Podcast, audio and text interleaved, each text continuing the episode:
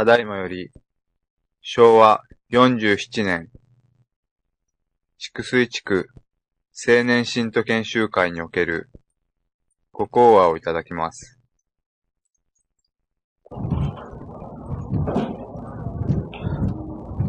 私どもが助かっていくということ。それは、もちろん、うん、おかげをいただかなければなりませんけれども、うん、お金をいただくということの内容が、うん、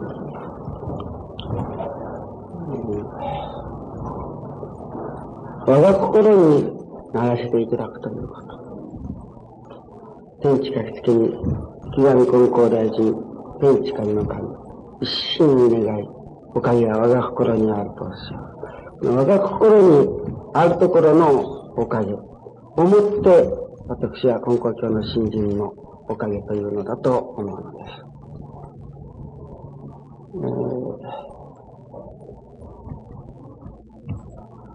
様々なあ新人がございます。うん、同じお道の中にありましても、やはり、同じ根高大臣の教えをいただきながらも、一つの流部とでも申しましょうか。例えて言うなら、国の流があったり、甘い流があったり、または愛楽流があったり、まあ、それはあってもいいと思いますし、またなからなければなりません。なかなかみんなが百人、百両というわけには参りませんのですから。うん、空港大臣の教えられる道は大きい。ですから、こうでなからなければならんとか、ああでなからなければならんといったようなことがないと私は思う。先月、大教会のご大祭で、うん、西割教会の教会先生がお話になっておられます。その中にある教会の編を行きましたが、たくさんの人がやっぱ助かった。それに、どういうようなことで助かっておるかというと、ほとんどが病人さんが多いと。ね。病気が助かる。で、どういうふうに、まあ、助かり方をしておるかというと、そこの親先生という方が、うん、まあ、病人が参ってまいります。どこが悪いかと。と、聞かれて、それから私の控えにおいでと言うて、控えに行って、え着物を、帯を脅かされて、そして、手を働く。まあ、主役のようなことでないでしょうか。まあ、お察すると言うてもいいかもしれません。ところが不思議に人が助かる。もうですから大祭とになるともう、これは、仙台ぐらい、その自動車が集まるというのですからね。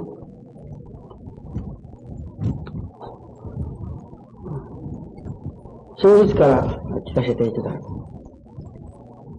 ここはまた、その、御霊様専門、先祖の何代前の御霊が助かっていない。それに、御霊様のお祭りをすると、まあ、助かるんだと。まあ、言われるとすれば、なかなか商売も繁盛してくるし、病気が治ったりもする。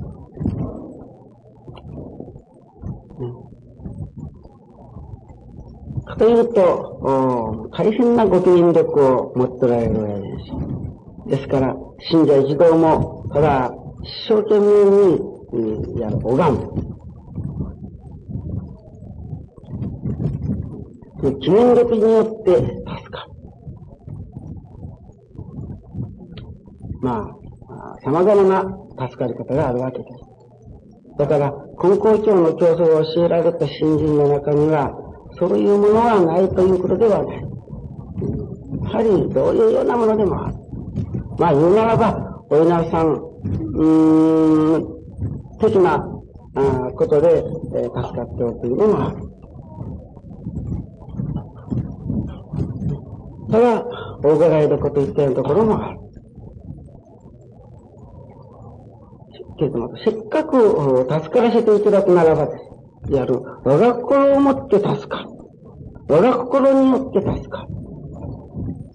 はっきりと教祖があおっしゃっておられます。ね、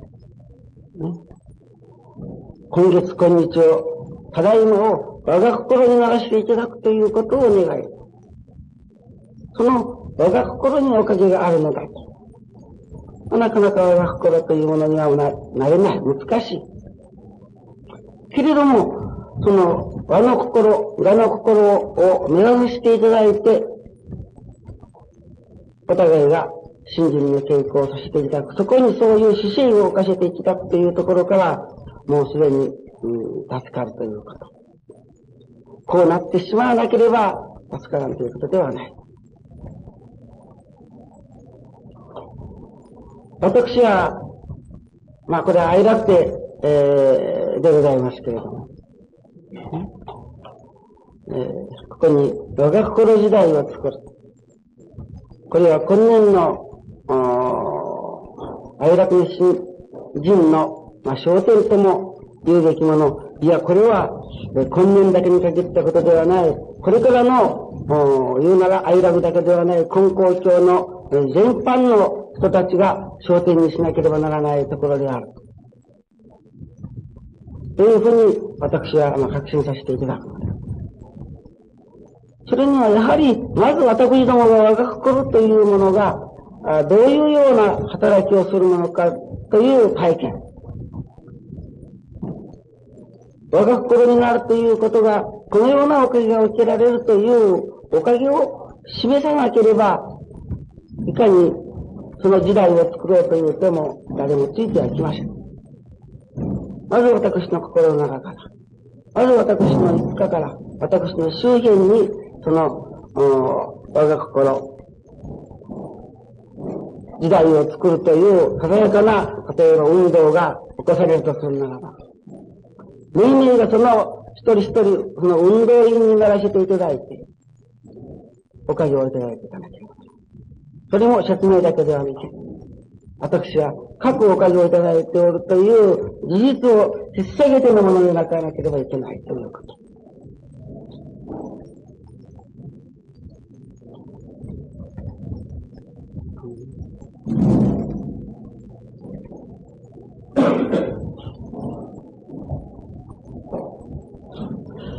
私どもも長い間お道の信心をしてまいりました。随分教えもいただいてまいりました。けれども、教えに本気で取り組んだということがなかった。それは、ここで人が助かるようになって29年になりましょうけれども、それ以前の信心。言うならば、私どもの少年時代、青年時代という時代。ところが不思議にお願いをしておかげをいただいて私は大体が商売人ですから、商売人でいろいろおかげを伝えてまいりました。例えば商売をするなら、例えば売り場会話というてとこう、売り場会話を大事にすることを教えられる。また人が実践で売るものは発信で売るというようなことも教えられる。それの方が数がたくさん売れるから、それの方が得だと教えておられるのにもかかわらず、これは私の信心ですけれども、実践のものは11銭で売ることがおかげのように思うては、それをおかげいただいたとこ。それでもやはり何十年間おかげをいただいてきたという事実が。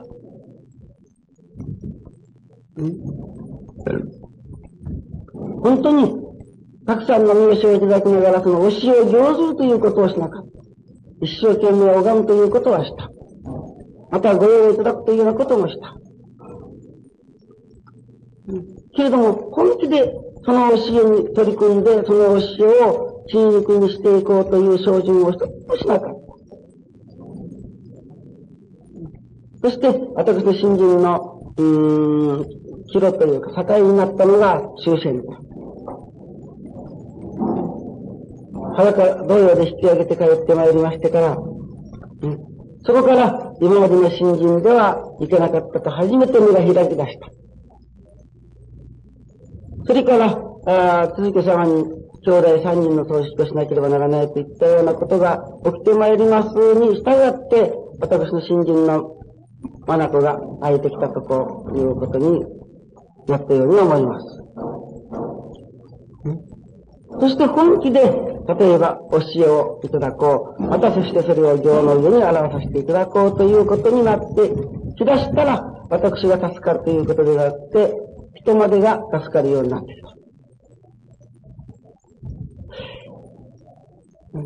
皆さんの場合はどうでしょう？か、えー、本気で信条なさっておられる。ということは、本気で教えに取り組むということだと私は思うのです。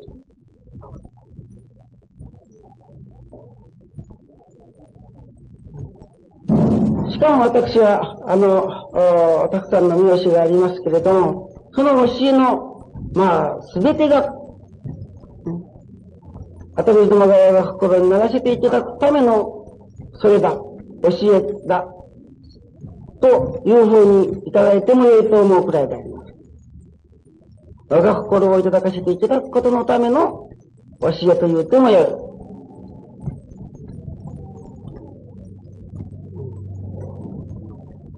先ほど、青年会長、秋永さんが言っておりました。みんながぼちぼち心の時代を築かせていけないて。ところが、その心心というけれども、なるほど、心だけでは助かる。いや、お金が受けられる。うん。例えば、あ仏教的なに言うならば、ね、お釈迦様の教えをいただいておる人たちが、ね、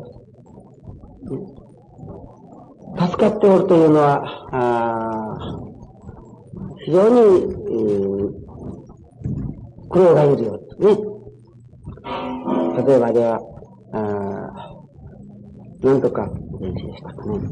あの、よし足を捨てて起き上がりこぼしかな。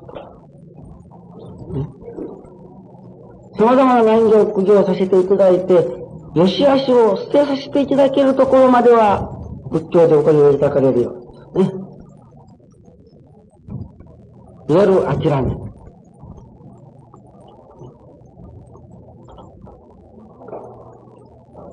それはただし自分がよしあしを捨てるということによって、ね、助かる。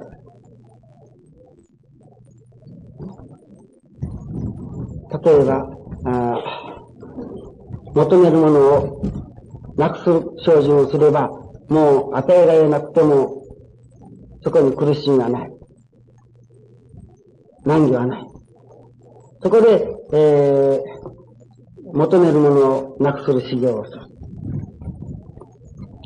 といったよう、ん。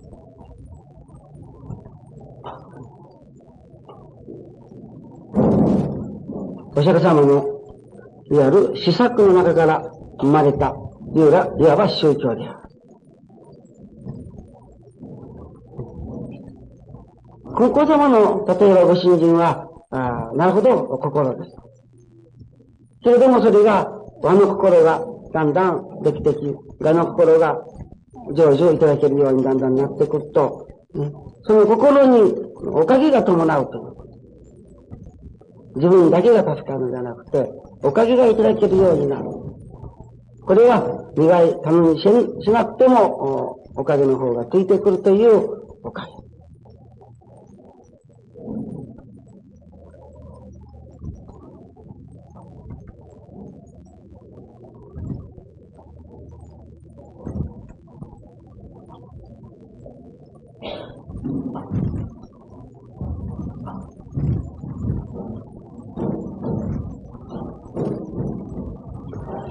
後様が長年信心をさせていただいて、ただ、あお取り次ぎを、願って助かってきた。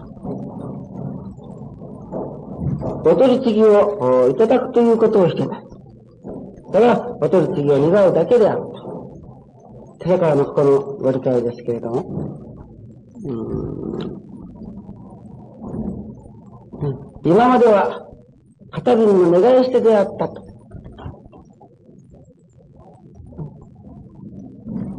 それでもやはり一心を立てれば我が心に神がござるからおかげになるのだ。というご理解がございます、ね。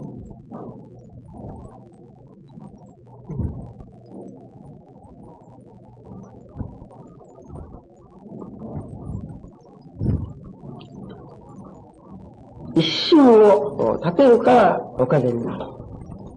この方が祈るところは天地がいの神と一心と最後におっしゃっておられますが、うん、その一心というのと、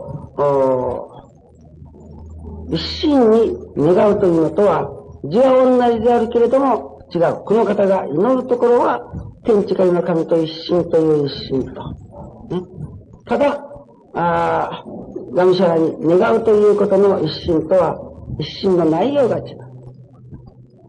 ただ、後口どの場合は、金光様のご指にいただいておったけれども、それは一心に願って、言うなら、お取り次ぎを願っておかげをいただいてきたというだけである。お取り次ぎをいただくということがなかった。お取り次ぎをさせていただいて、それを私は実感するんですけれども、皆さんが様々な問題を、難儀な問題を願われ、お取り次ぎをさせてもらう。そこには神様のお答えがある。それが教えである。それを皆さんはいただいて帰らなければならない。願うだけではいかん。お取り次ぎを願い、お取り次ぎをいただいて帰るというところに、本子様のご信心が。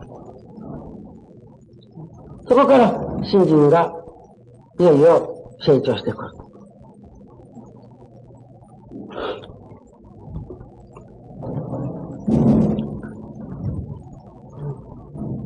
後子殿が天地界の神と一心と教祖がおっしゃる、この一心ということは、ね、教祖様だけの先輩特許ではなくて、おむつの信仰者の一人一人が、天地界の神と、祈るところが一心ということになってこなければいけない。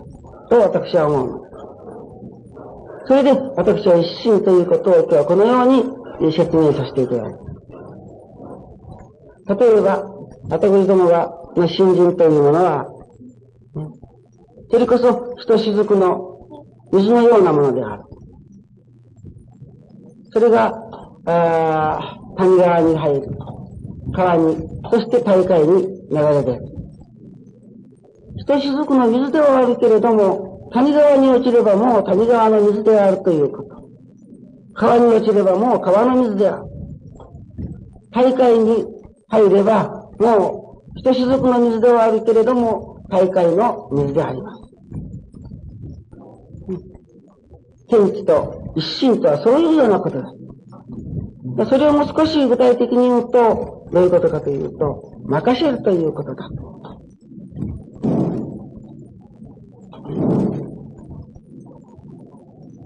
一切を神様、お任せをするということ。任せるということが、天地と一つになれれる唯一の道であり、天地に交流する唯一のルートである。しかも、任せだけだだけでなくて、任せてすがっていくというところに、信心が。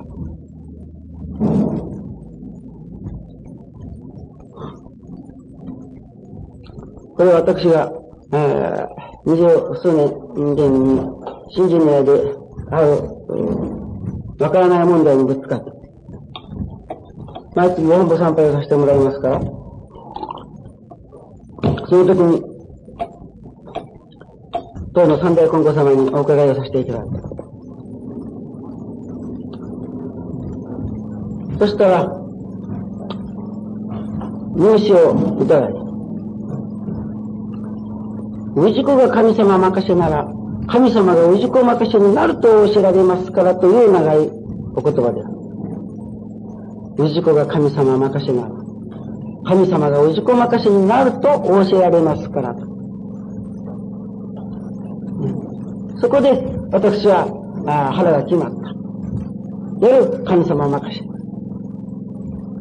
神様任せになるということは、神様もまたその氏子任せになってくださるという脅しのことですから、一つになる。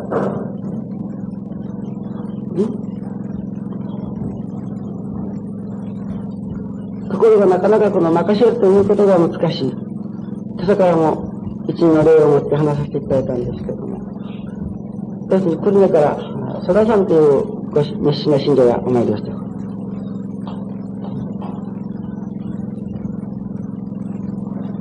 この方は、えー、もう、14、5年も前にご主人をいただいた方、結婚されて6年間子供ができない。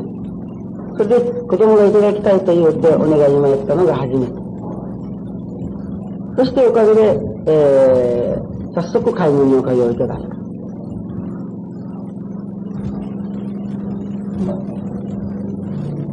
それからまた一年を終えて、またおかげをいただい。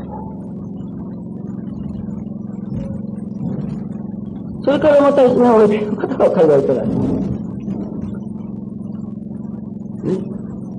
おかげで三人おかげをいた。ところが上から、その娘さんばっかりでありますから、えー、うちの方で新人がありませんからね、その、仕事屋になりますおばあちゃんが、もう本当に次々と生まれるもんですから、今までは孫が欲しかったんですけど、あの娘ばかりでもありますし、だからもう三人目には、もうしょっちゅうしろとこう言って。それで、嫁さんここにお願い見えましたから、お手をつかせてもらった。まあ、今度一点だけはいただきなさい。もう親が何と言っても、今度言ってるだけはいただけそれでも、その後からの話ですけれどもね、そのおばあちゃんが嫁さんの大きな腹をこう、長めるなくてもう睨みつけちからね、もう本人にとにもどうした人だろうかと言うて、その、思い言うとった。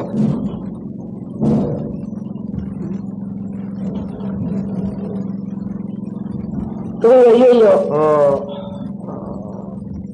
まあ、出産間際になりましてね。それから、あ少しこう、産気づいたことあるからと言うて、お願いにご主人が見えられました。そしたら、うん、私は、お名前をいただいた。息子ば、娘ばっかりでしたけれども、うん、圭介といういただいた。はあ、今度は息子がやなと思いよ。そこへ、えー、産居づいたからというと、お願いに言いましたから、あいただいた名前をそのままあ差し上げました。おかげで、三人には、夜息子が生まれて、定めの跡取りがいわばできたわけです。その時に初めて、おばあちゃんが、えー、お礼に出てみたのが、おばあちゃんのご主人の始まり。そして、いよいよ残業されたわけです。本当に神様にお願いをして続けていただいた娘ばっかでございましたから、またも娘であったらと思うて、それこそ嫁の腹を睨み続けてから10ヶ月間。ところがおかげで、えー、まあ息子ができたと言うて、また大変な喜びでした。まあそれから、あおばあちゃんも信心されるようになり、それからご主人も信心されるようになり、もうそれからもう熱烈に信心するようになる。毎日、親子、孫たちまで入れて、今5人、朝のご記念に参っていく。そして、また、昼のご記念にも参っていく。というように、その熱心になってまいりました。一点などはこんなことがあった。皆さんもご承知でしょうけども、これにサタヨというもうそれこそ天下の当時定よと言われた大きな乾物の問いがございました。そこの文献に当たるんです。いわば十何代も続いたといううちですから、いわゆる車の新書であります。ところがこういう時代になってまいりましてから、倒産をいたしました。その倒産をするしないの幸わしい時に、ちょうどここの月前でございましたから、私と一緒に、えー、ご主人が前、こんなわけだから参られんと言うてきた。けれども私はそれを、まあ、そのことは神様にそれこそお任せしてお参りをしなさいというので、そのお参りをしている間におかげをいただく。というのはね、その、菅さんの家屋敷というのが全部抵当、そこのために抵当になった。それから、その、少々が書いてあったに、その、藩の押しどころやってことです。そこで、菅さんの、藩がなからなければ、もう、あの、できませんので、えー、ゴン部の方へ電話をかけられ、もう、金光町の、えー、旅館という旅館に全部電話をかけた。けれども、どこにもそのさやさんがいないもんですから、仕方がない。私はその時に限って、山口のある教会に用がありまして、帰り、自動車に行っておりましたから、山口の方へ一晩出まで行っとる。帰る。その間に、こちらは倒産してしまった。おかげで、えー、さんの方の、は、倒産を免れた。というような、あそのおかげをいただいてまいりましたね。まあ、いよいよ新人が、まあ、熱心になっておいでられたわけです。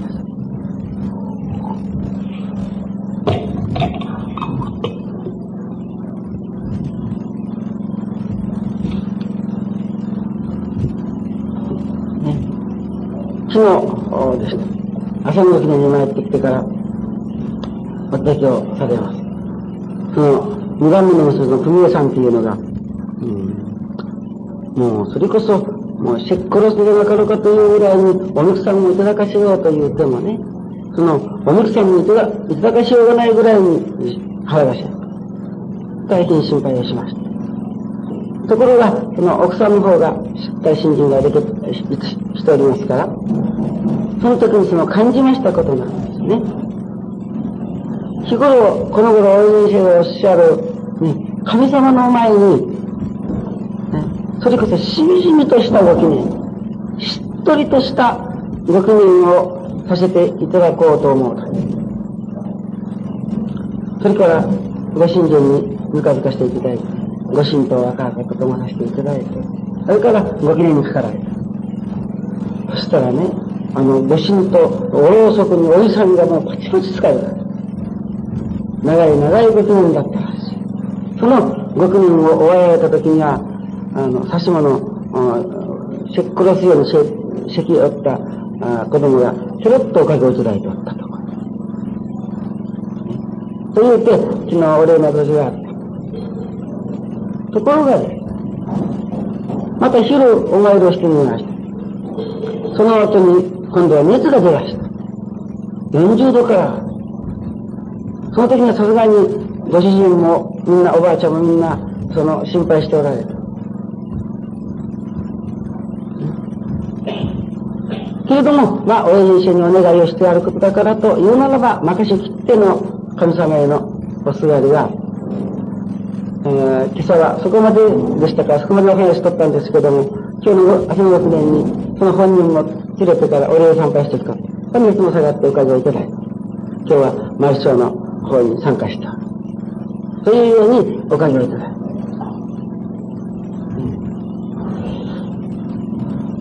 任せるということがね、どんなに素晴らしいことかわかりますけれども、これはお互いがそこまでの信心をいただかずして任せようと任せ損なうわ。ね。ですから、これはサラさんのものであって、ね、命名のところで、これは、その、うん、だんだん、おかげが、本当にどのような場合であっても任せきれるという信心の一つの目指しとして、おかげをいただいていかなければならない。というようなおかげをいただいておるのでございます。任せきるということは素晴らしいことです。なるほど、神様がその氏子任せになってくださるという。それが天地と一心ということにまで繋がっている。本校様のご信心をどこまでも私は本校大臣を取り次ぎくださる天地界の神様との交流だと思う。真実のある教会の先生が生まれて、もう三十何年人に出られ。ところが、まあ、ぼちぼち、えー、まあ、やっておられるというところ。先生、のアイラブでは本当になんか人がたくさん助かっておられるようですが、どういう信心させていただいたら人が助かるだろうかと。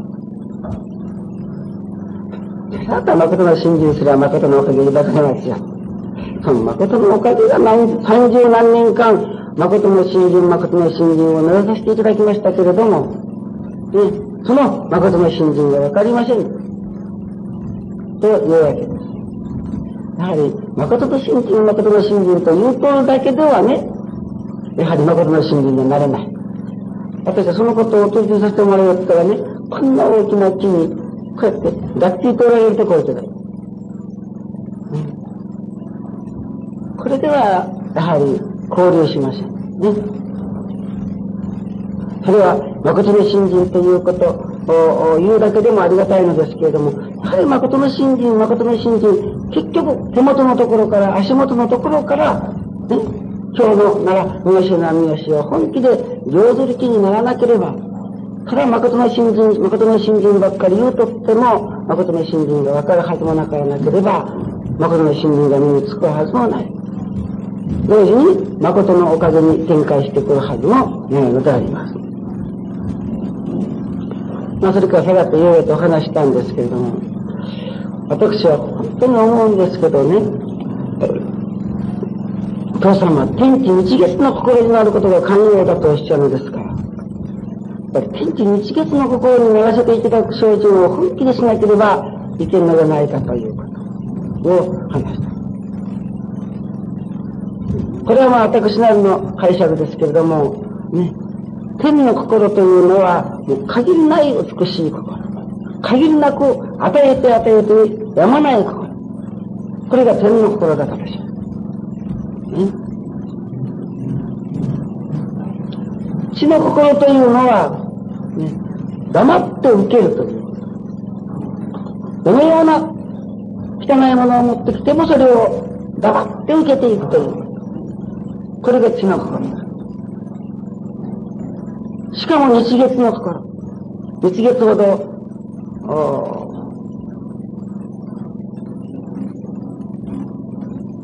言うなら、実意丁寧なものはない。実意丁寧ということは日月のごとく実意丁寧をなかなければならない。言うなら、性格無視である。天地日月の心になることを寛容だとおっしゃられるんですから、ここのところに一つ取り組んだだけでも、私はお得が受けられると思いますな、と言って話した。そして、その内容、その中身のことを、私は、私が天地日月の心とも知らず、わからず、ただ取り組んできたことが、そのまま、ああ、これが天地日月の心であったんだなと、分からせていただいてきたいうなら、20人の信心を聞いていただく。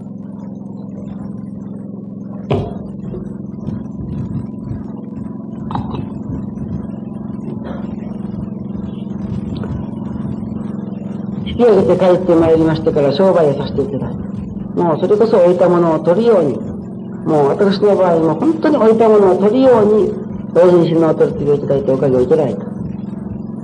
けれどもそれはつかの間であった。あとは今度はそれと反対に、右と願えば左、左と願えば右ということになってきた。しかしその頃は少しはもう信心のありがたさが分かってきておった。そこで、親人生にお取り次ぎをいただいて、親人生、どうぞ右になりますように、左になりますようにというお願いはもうやめました。うん。親人生、どうか私のようなものでも、天地の親神様の願いというものがかけられておるに違いはない。これは一人一人の人間氏子の家にかけられた神の願いである。そういうものがあるというふうに気づかせていただく。そこで、どうぞ、右になりますように、左になりますようにではなくて、ね、私の上に、もちろん私なりに真な信心をさせていただいて起きてくること。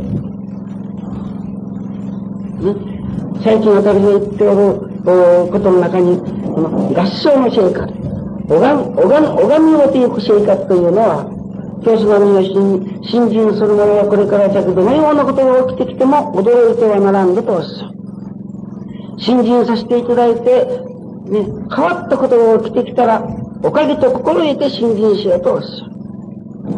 ね、信心させていただいておって変わったことが起きてきたら、それをありがたいと心得させていただく信心。同時に、どのようなことが起きてきても驚かんで済むという信心。そういう信心、そういういただき方が私はそのことを合唱して受けた姿だと、最近みんなに聞いていただいております。ただ自分の都合が、問題自分を拝むということじゃいかん。神様だけ拝めますということじゃいかん。起きてくる事柄がです。それは、もうびっくりするようなことが起きてまいりましても、ね。それは驚いてはならんとおっしゃるから、驚かんで済むだけの新人を、いわゆる日頃期待させていた。新人しよって変わったことが起こってきたら、それはもうおかげと心得て、だからどういうことが起きてきても、それをおかげといただかしていただけれる、いわゆる心と心があったときに、これが本当に合唱して受けた姿である。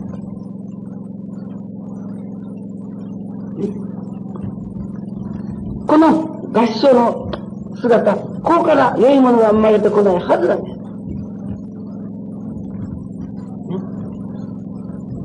というふうに、まあ、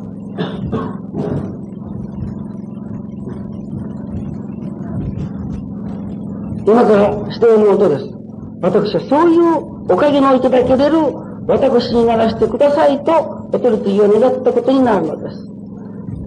私、大坪誠一郎、言うならば、くずの子私、こういう男にでもです。神様の願いというものがあろう。私にかけられる願いが。その願いが成就することのためならばです。私の家にどのようなことが起きてきても、それを合唱して受けますというお取り次ぎをいただいた。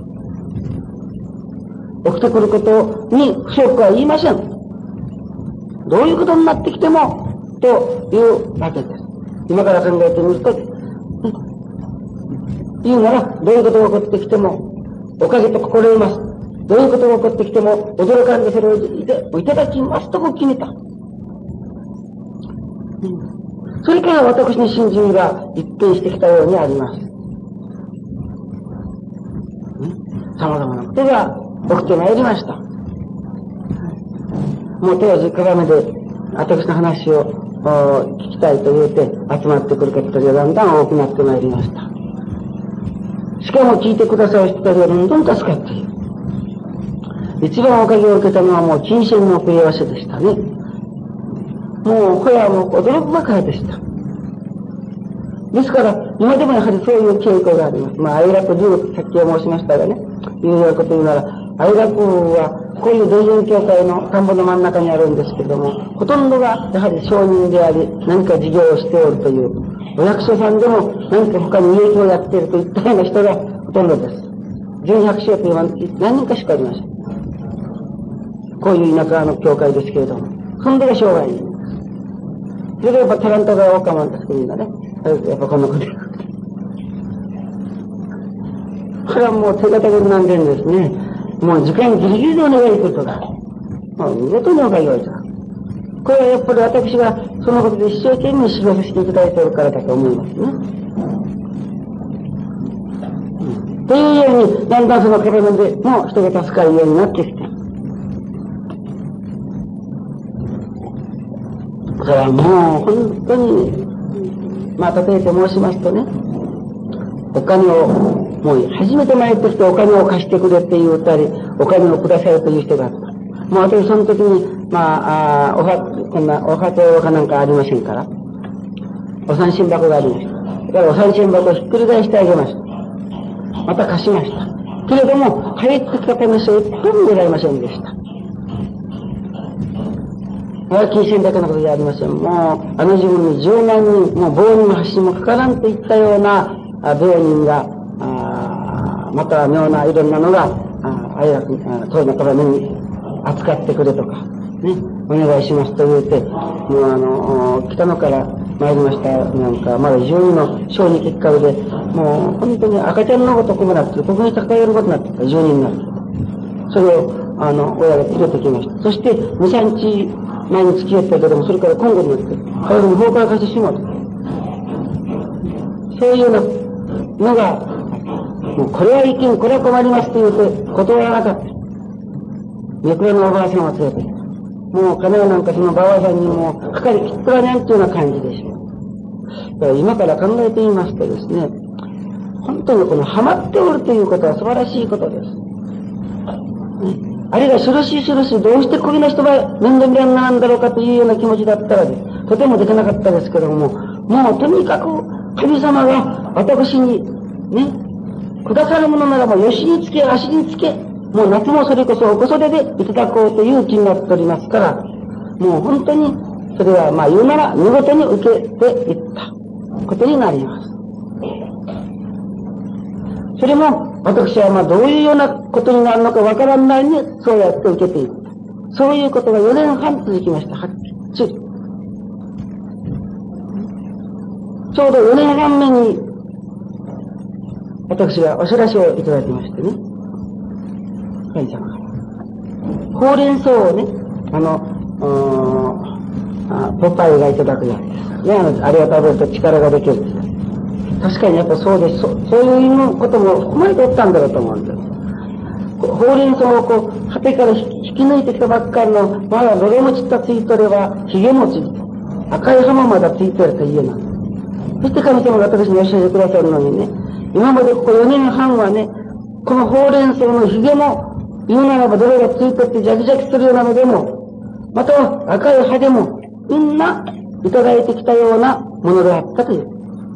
しかしそれはあんまりのことであるから、これからはです、髭も虫で赤い、ね、どれもきれいに落とし、洗って、しかも赤い葉は取ってしまえと、そして、需要になるところだけをいただけというようなお知らせをいただいたのが4年半目でした。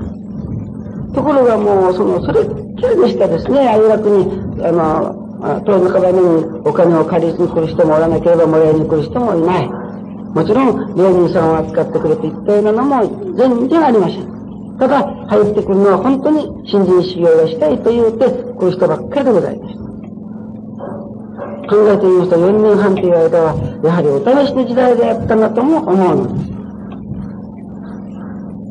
その頃から、問いの鏡では、ね、成り行きを戸を飛ばせていただくということを言い出しました。私の家に起きてくるその成り行きそのものを大事にしようと言うておりました。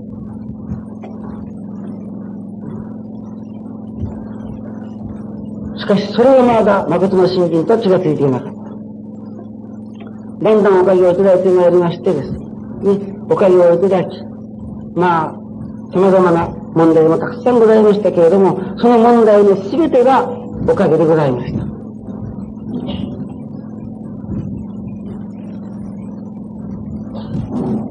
そしてね、最近分からせていただいたことなんです。跡地さんは神様を拝むと言うて、ね、いわゆる頼みのいわゆる八足の上にお祭りをしておる神様だけは、ね、賢み賢んでいただきますで拝みもするのですけれども、神様の働きそのものを大事にしていないとするならば、もう神様をおろそかにしておるということになるのではないでしょうか。いかに神様をありがたそうに拝んでも、神様の働きそのものを粗末にしたらば、もう神様をお粗末にしておるということになるのではないでしょうか。次から申しますように、これは大坪総一郎だけではない。人間の自己の一人一人の上に神の願いというものがかけられてあるはずなのだ。それを気づくか気づかないかということが真実。気づかせていただくところから、その神の願いに応えようという信心が生まれてくる。ね。また、いよいよその神の心の奥が分かりたいという中道心もまた生まれてくる。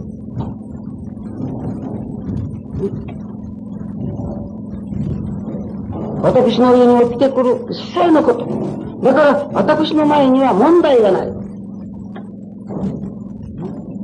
問題の性質とよく見てって言ったようなことを言われますけども、私にはね、もう見るも見ないもないので、その問題を通して、ね、問題のおかげで私の信心、有名な信心の糧なのだから。一つの問題じゃない。あり、言うならば、ありがたいばかり。その問題のおかげでこんなことがわかる。その問題のおかげで一段信心が開く。ね、言うならば、問題のない社会、問題のない生活ができるようになる。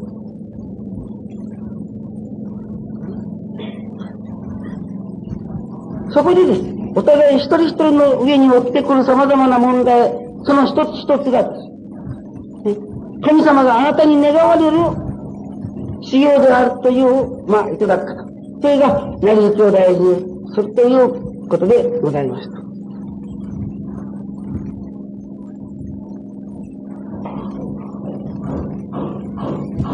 最近ではそのことが、いよいよ、確かにそうだな。誠の信心、誠の信心と言うけれども、ね、誠の信心とは、神様をいよいよ尊ばせていただくということ、大事にさせていただくということ。それは、ただ、お祭りを申しておる神様だけを大事にするのではなくて、神様の恩働きそのものを大事にするということが、誠の信心だというふうに、これは私は確信を持ってそういうふうに言えれるように最近は感じるのです。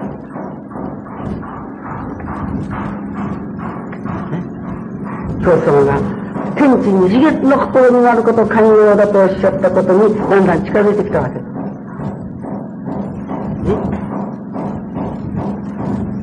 もちろん、このようにだんだん信心が分かってまいりますからね、もちろん限りなく美しいをならせていただくということ。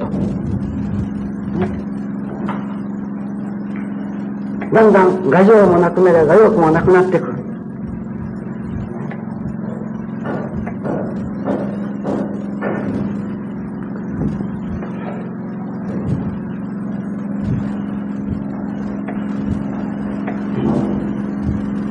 そして最近ここで、また、新たな言葉を持って言っておることは、言うなら、思う事柄ということでございま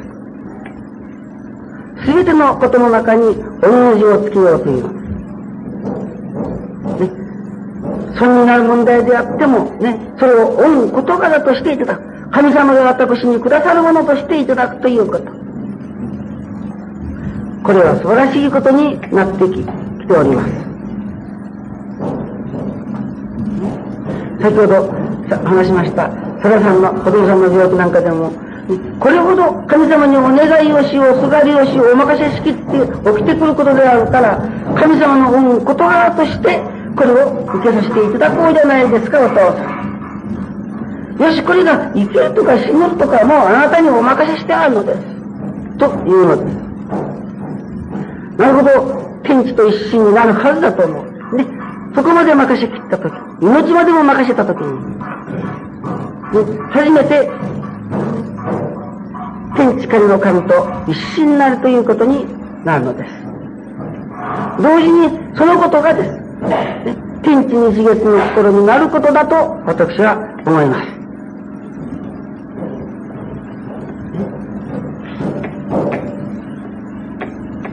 私の言うところの誠の信心なんですよ。これは私が言っておく。私が確信じておくということ。初めの間はわけはわからんなりに、ただ私の家に起きてくる一切の事柄をです、ね、例えば修行として受けますと。私の家にかけられた願いが、ね、成就していくことのためならば、それを黙って受けますという、ただ修行というつもりで受け取ったことがですね、これは大変なことだったと気づかせていただいる。そして振り返ってみてです。ああ、あれが天地日月の心になってきた。海洋だとおっしゃるところを、私は、まあ、まがいなりにもいただいてきたということになる。そしてそのことがです。もう神様の恩働きとして受けられるから、例えば事柄などでは済ませれない、御の字をつけなければおられないというところまで高められとしたように思うのです。天城の初代なんかが、ね、御物とおっしゃられた。そうですね。ということ、お会派カレー大一枚一本でもおろそかになさらなかった。そうしても神様の御物がいと教えられた。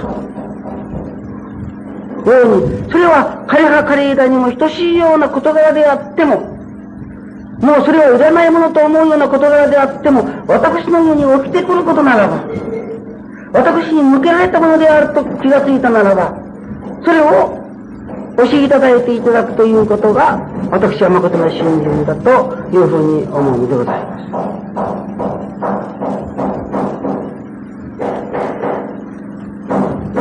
神様の願い、神の願い、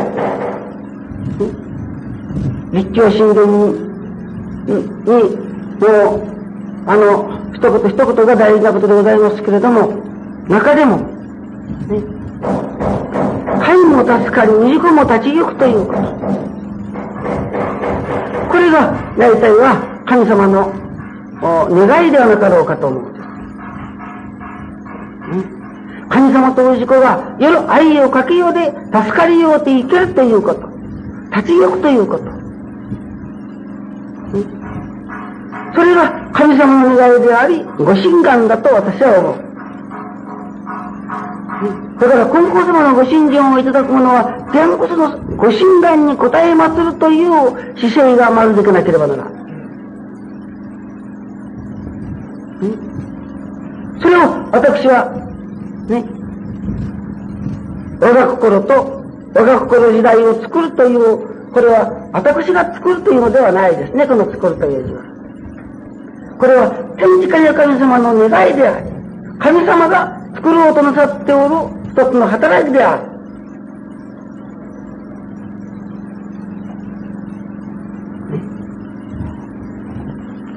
そんな根高教の信心をさせていただく者の一人一人はです。この木で一つ我が心を目指さなければならないじゃないか。どのような問題があっても、どのような難儀があっても、その中からこれをいかにして我が心で受けていくか、我が心に流していただくかということに焦点を置いたらよいのである。わからんならそのわかることのために、本気で人修行したらいいのである。ね、昨日の朝の私ご理解に皆さんに聞いてもらった。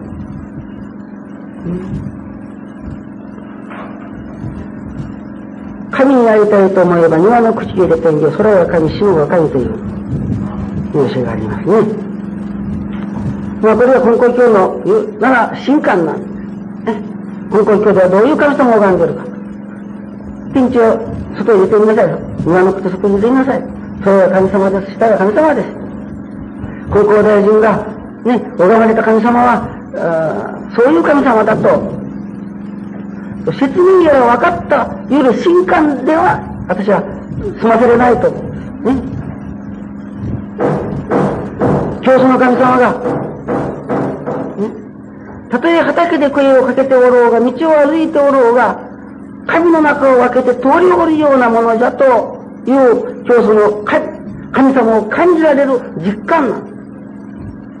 朝露がいっぱいこう、売っておる中を、私どもが、その、やるならささなりをこう、押し分けて、ね、さわさわと音、音が聞こえてくる。その朝露が足元を濡らす。そういう実感なんです。神の中を分けて通りおるようなものだ。教祖の神様の前には、もう空を拝れ、天地を拝まれたとき、言うなら神羅万象すべてが、天地の親神様の対象であるところの神様の姿に見えられた。または、神の声に聞こえて見えられた。神様との交流、天地との交流はそのようにしてあっておったんだと。うん。だから、天地が神様だと分かっただけではなくて、天地をそのような風に感じられるところまで信心を進めていかなければいけない。天地が奏でてくださるところのリズムに持った生活を私は新人生活だと思う。だから、吉につけ足につけ、そのリズムに乗っての生き方ですから、実に楽しい、ありがたい。もう信心が楽しくてたまらんという人は、そういうところの体得ができていける人だった私は思う。今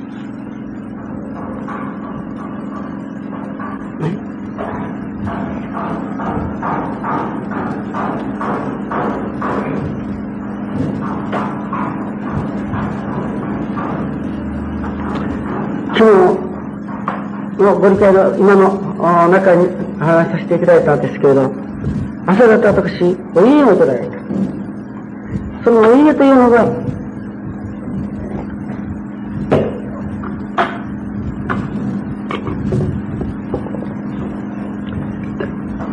ここのご神社さんで、お国替えをなさった方たちが、たくさん集まっている。で、ちょうどこの色前なところで、こう、輪を描いてる。あら、あの人、亡くなっとったかという人ばっかりな。三玉さんばっかりな。そしてその三玉さんたちがね、一生懸命に新人協力会をやってる。三玉さんたち。お稲の中でですよ。ね。その中に私もやっぱ入ってるわけ。中に、高山さんというおじいさんがおりました。大木から参ってきた。もうざっくばらんな人で、えー、ね、おじいさんです。私、の先生、先生、えー、うん、私はもう、先生の真似をしたいと思うけれども、何も別に真似はできんから、おじいさんの真似はね、二つだけさせてもらいまして、ナンバー真似しようになってたら、先生が、その、選挙の時にね、選挙入れに来ながら、だから私はそれを実行しておりました。というわけです。もう一つは、その、先生が丸坊主にした。だから私ももう丸坊主にすることができる。他も間に合いできん先生の、この二つだけ私が無軸化しようと言って、まあ面白いおじいさんでしたが、そのおじいさんがね、その、今日のその家の中で、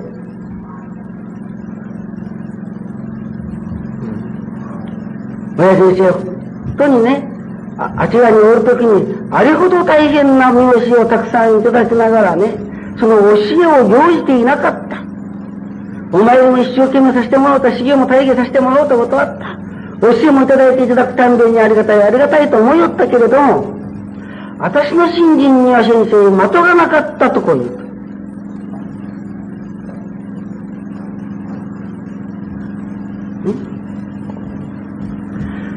後ほどの過去何十年の信心を思うと、やっぱりそれであった。お取り次ぎを願っておかげだけはいただいたけれども、お取り次ぎをいただいては帰っていなかった。しかもね、その、信心の目当てというものが、なぜでなければ、どういう素晴らしい修行ができて、お参りができて、御用ができておっても、そういう御霊様じゃないけれども、それではいけなかったと、気がついたんでは、後で気がついたんでは遅い。うん。はよ、一つ、目当てというものを作らなければいけない。それを私はこの公共では何と言うても我が心というところに焦点を置くことだと思う。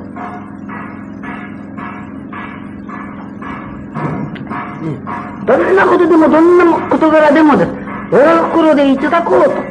いただきません。けれどもいただこうという姿勢だけは作らなければいけない。ね。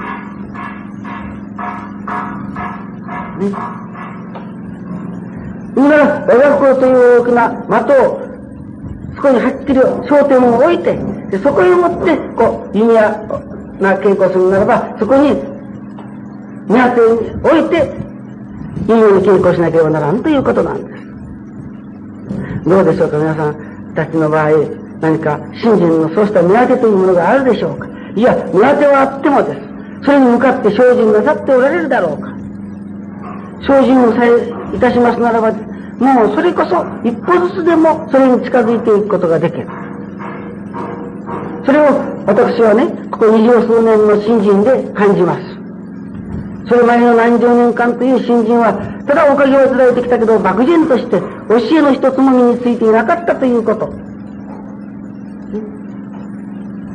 そして初めてね、裸に、で、引き上げてこなければならないような羽目になった時にです。今までの新人ではダメだったと気づかせてもらって、ようやく、そのことに取り組ませていただくことができるようになった。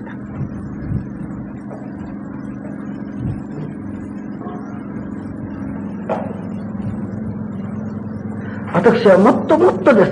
それは朝晩天地書き継ぎをみんながあ奉仕をさせていただいておりますよね。だから奉仕だけではなくて生活の中にです。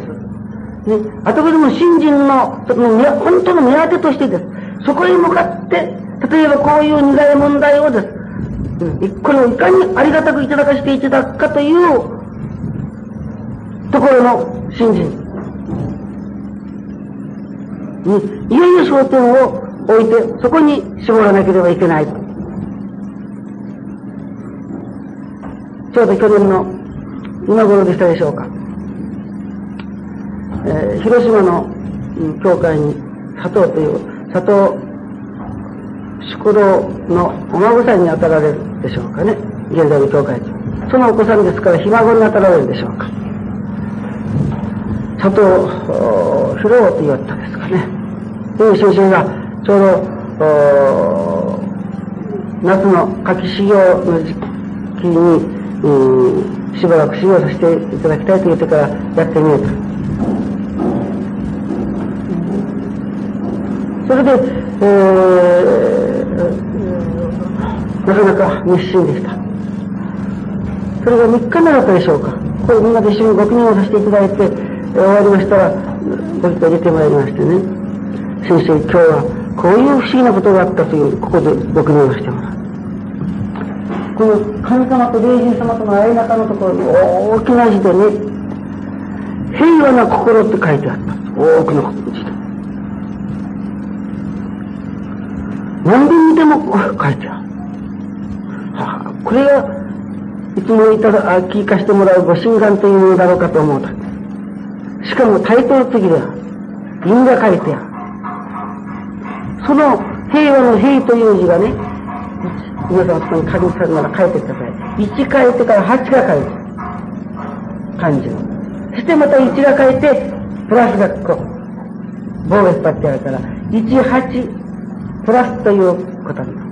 そして、それを平というのだと、平和の。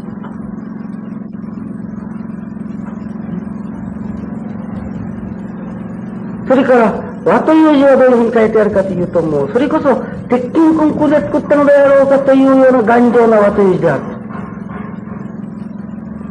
平和の和という字。ね。もう、それこそ、どんな金づって叩いても壊れまいというような和という字である。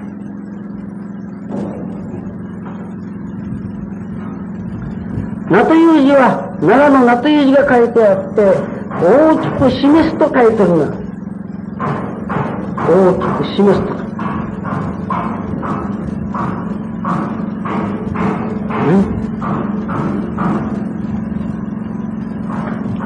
心という字は、八の字ばかりででけておるというような心であった。こう、こういうふうにこういただいた。八の字ですからね。それから点々もこう八の字でこういただいた。書いてみてごらんなさい。八の字を書いて。で、点々もまた始めちゃう。けれども、やはり心と読む。タイトルがついてる。平和な心。これが、アイラブで、ね、使用させていただく。いや、アイラブで使用させていただく新人の焦点ではなくて、これから取引者として、ね、またはお水の信奉者として、これを目当て、これを焦点にして新人のあなたの掛け物のようにというご理解であった。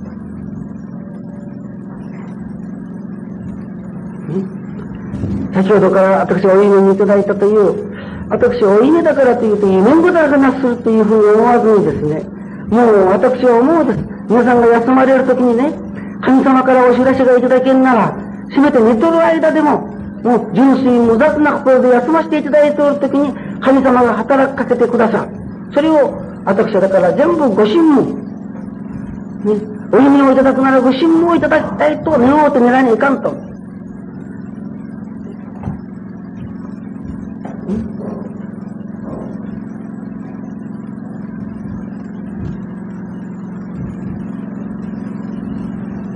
その私がお弓でいただいたの、御霊様たちの新人協励会の中でね、成人自分が新人はね、長にさせてもらった教えもありがたい教えも随分いただいた。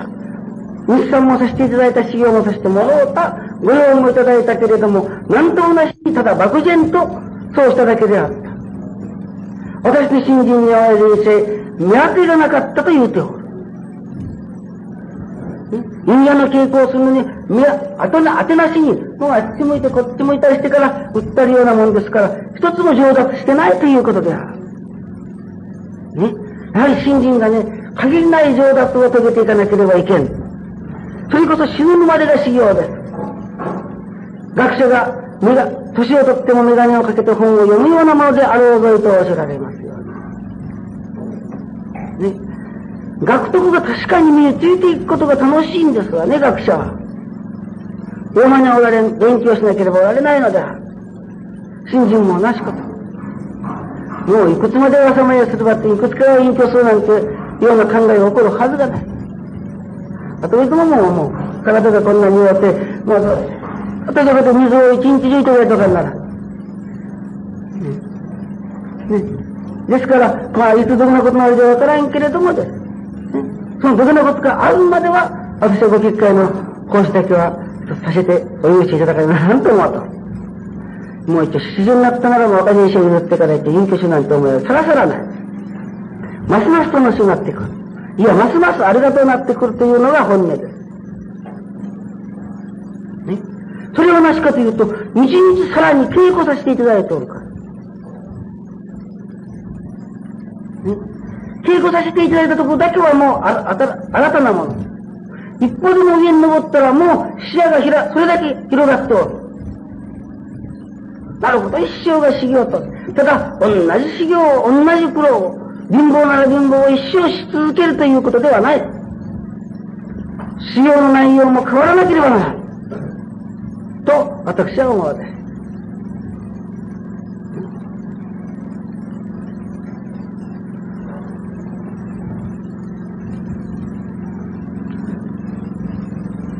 佐藤先生がいただいたという平和な心。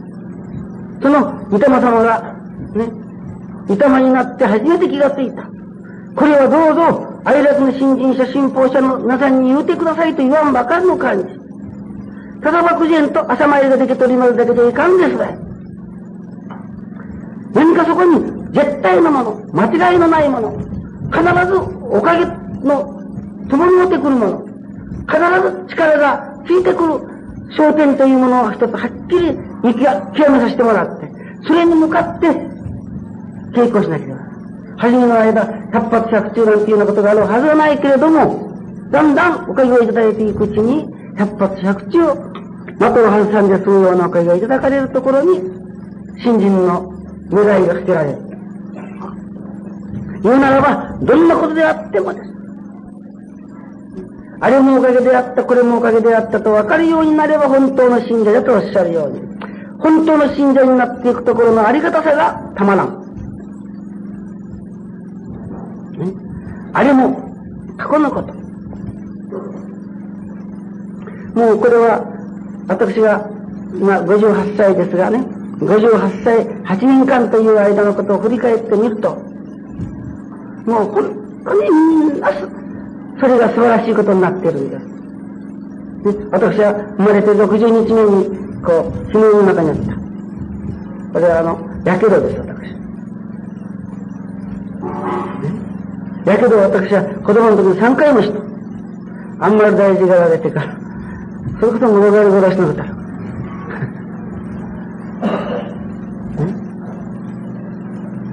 けれども私は思うんですからね。私がちょっとこう、この傷の中からね、ちょっと長谷川和夫に似たでしょ。それこそ山田そんなことあったら面白かったじゃろうっていうかね。おかげでそれがそれ崩れたわけ。それで、今の家内をいただくことになった。私と家内と見合いしたときにですね、私はできるだけ傷の開かない方に持って、こっちこげなふうに、家内こっちを私はこげの人たち。ね、最近、あの、まあ、その、話ができたときに、はあ、こっちに来たら、見とれやったらよと思う。ね、そしてからですね、それからもう10年が経ってからでした。私はお父さん、あなたのその顔に傷に魅力を感じたし。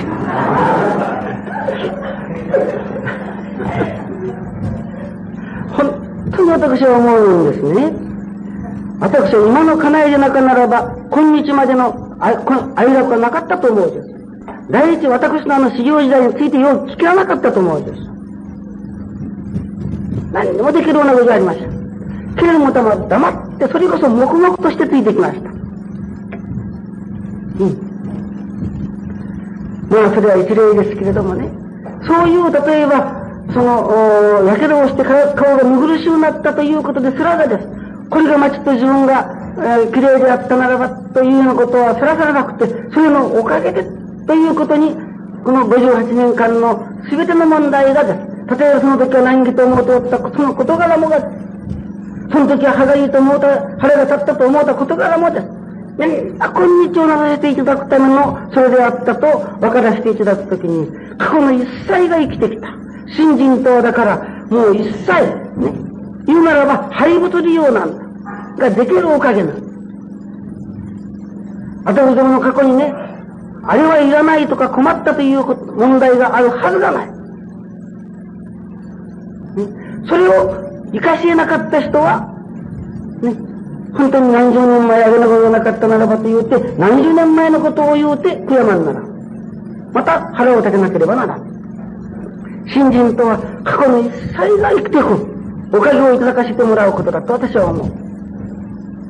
だから、これからとても、やはりそういう働きだけしかないのですから、あれもおかげであった、これもおかげであったというその時点ですでに、それをおかげとして受けられる。言うならば、それを信頼として受けられるということである。ね。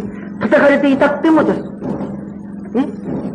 それを神様なればこそ、と、例えばいただけたときにです。もう、そう叩かれたその時点で、もうありがたいということになっている。けれども、初めからそんなにできるはずは ありませんけれどもね。そう、ありがたく受けることが本当だと。ね。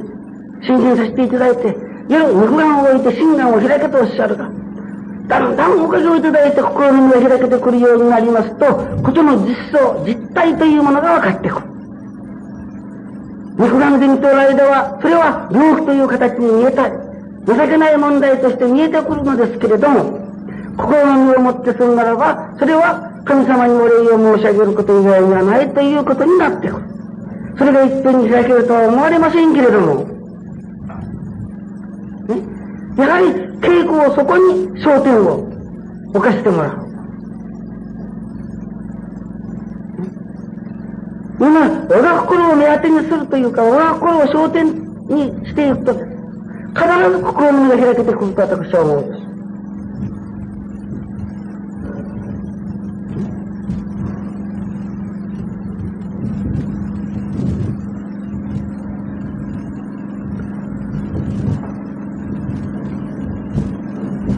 私の心の中に我が心そして家庭に、そして自分の周辺に、その運動を展開して、そして、ね、世界の隅々にまで、ね、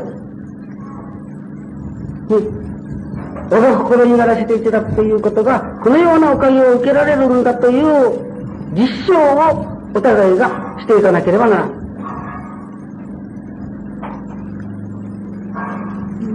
はじめに申しましたように、もう、私は最近思うことはもう、本当にお釈迦様でもキリスト様でもね、一応金光大臣のお取り次ぎをいただかれなければ、本当の助かりがならないと思うです。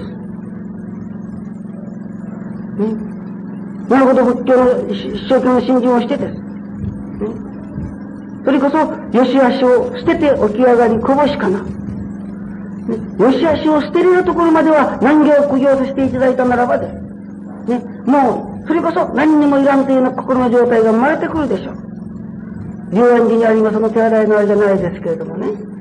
我ただたるを知るという心は生まれてくるでしょう。けれども、そういう心にならせていただいたからというて、おかげがやってくるのじゃないです。ただ自分が助かるだけでしょう。我が心というのは、ね、私が助かるだけではなくて、ね、人間の幸福の条件の全てがね、これには伴ってくるということです。我が心というのは、そういう、だから、おかげご利益というものを軽視する。軽蔑するならば、軽蔑してもよいけれども、果たして人間の一人一人に、その真を尋ねたときにです。ね、病人が治りたいと願わないものがあろうか。貧乏しておる人が財のおかげをいただきたいたいと願わんものがあろうか。人間関係で、いわば、もつれておるならばです。本当に、ここに平和な生活ができるならばと願うものがあろうか。そういうおかげを自分で作るのではなくて、私どもはただ、我が心にならしていただくことに焦点を置いていけばです。その人間の幸せの条件の全てが足ろうてくるという、いただけていけれるというのが我が心。もうこのように素晴らしい、例えば世界のどういう国々の人々にでもです。これを徹底して分からせるなら、だから私は、この我が心がなるものができなきゃいけないと。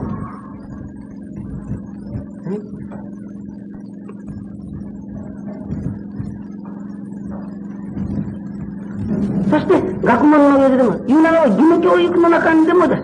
我が心学校を一つ学ばせなければいけない。それは、何ならば別として、人間の幸せというのは金にもなからなければ物でもない。頭が良いから、器量が良いからではない。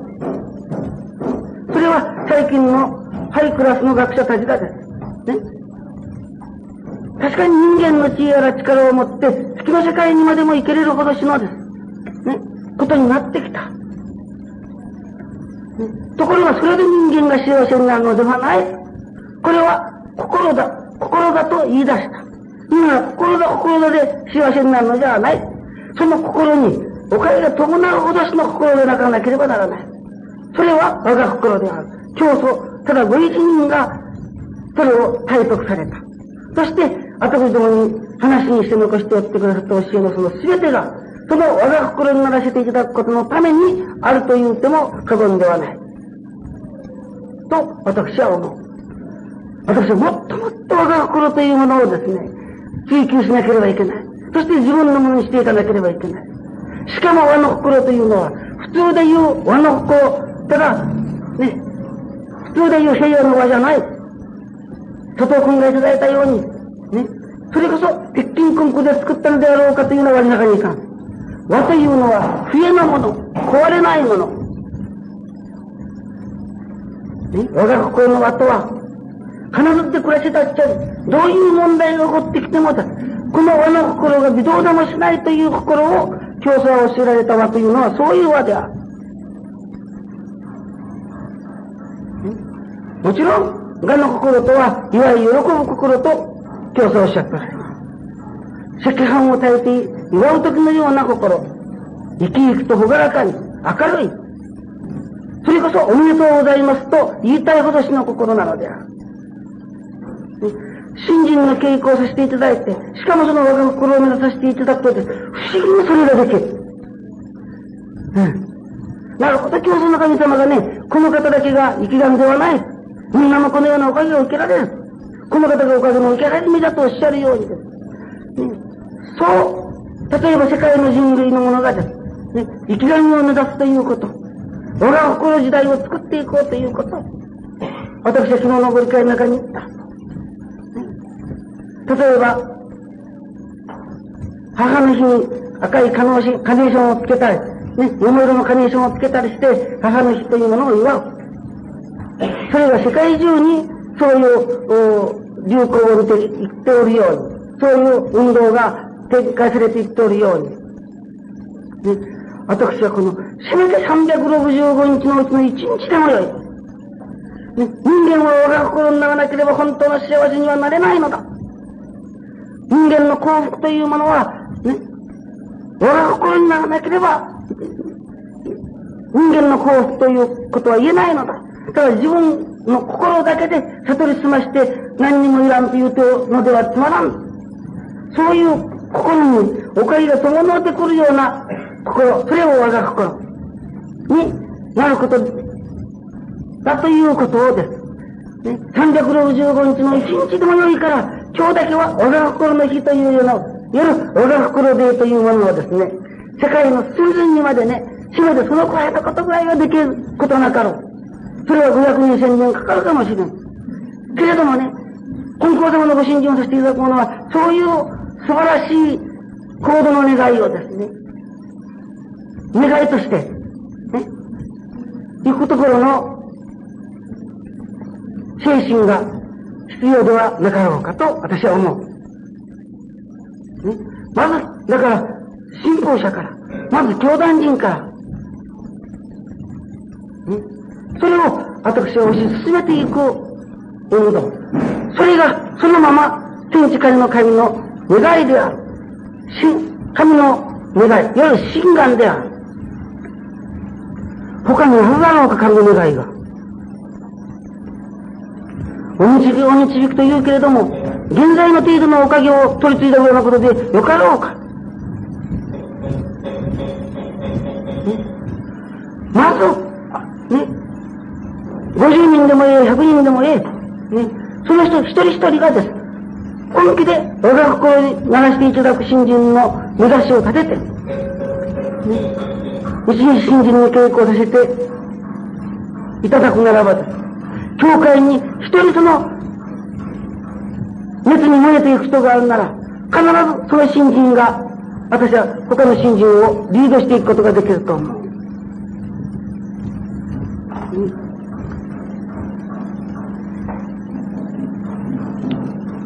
ご用すればおかげをいただく。というのではなくて、ご用することによって、我が心がいただけることのためにご用でなさらなければならない。皆さんそれは体験が終わりになるでしょう。ね、あとでも朝参りをする。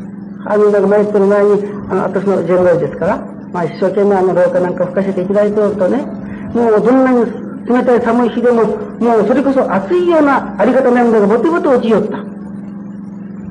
ご用事が助かる、ご用事助かるじゃなかった。もうただ、ご用させていただくことによって、湧いてくるところの信心の喜び、いわゆる歓喜です。ね。いわゆる我が心です。それがいただけるのが楽しみで、あとうどまご用させていただいた。ご結果を表彰させていただくことも同じこと。それから背中を使うもう熱いような足を背中に感じながら、前からはありがた涙がこぼれてくる。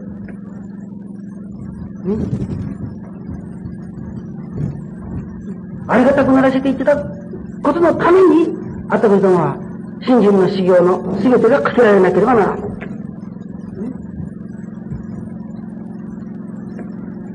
そしてそれをです。私どもが本当に世界の隅々にまで広げていく。いや、そういうおかげがです。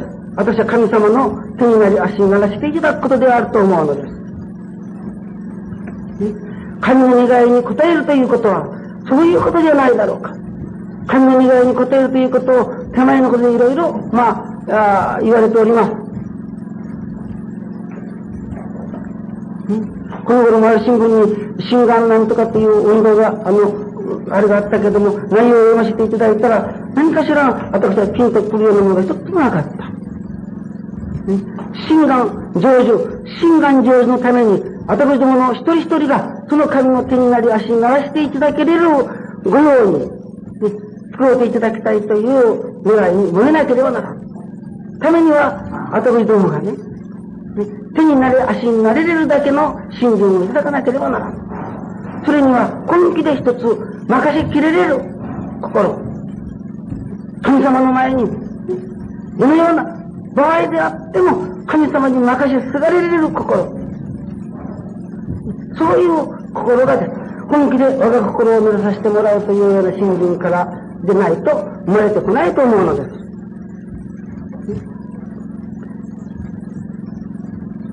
我が心時代を作るというのは、大坪総一郎が作っというのではなくて、私は神の願いであると思うのです。心願なのです。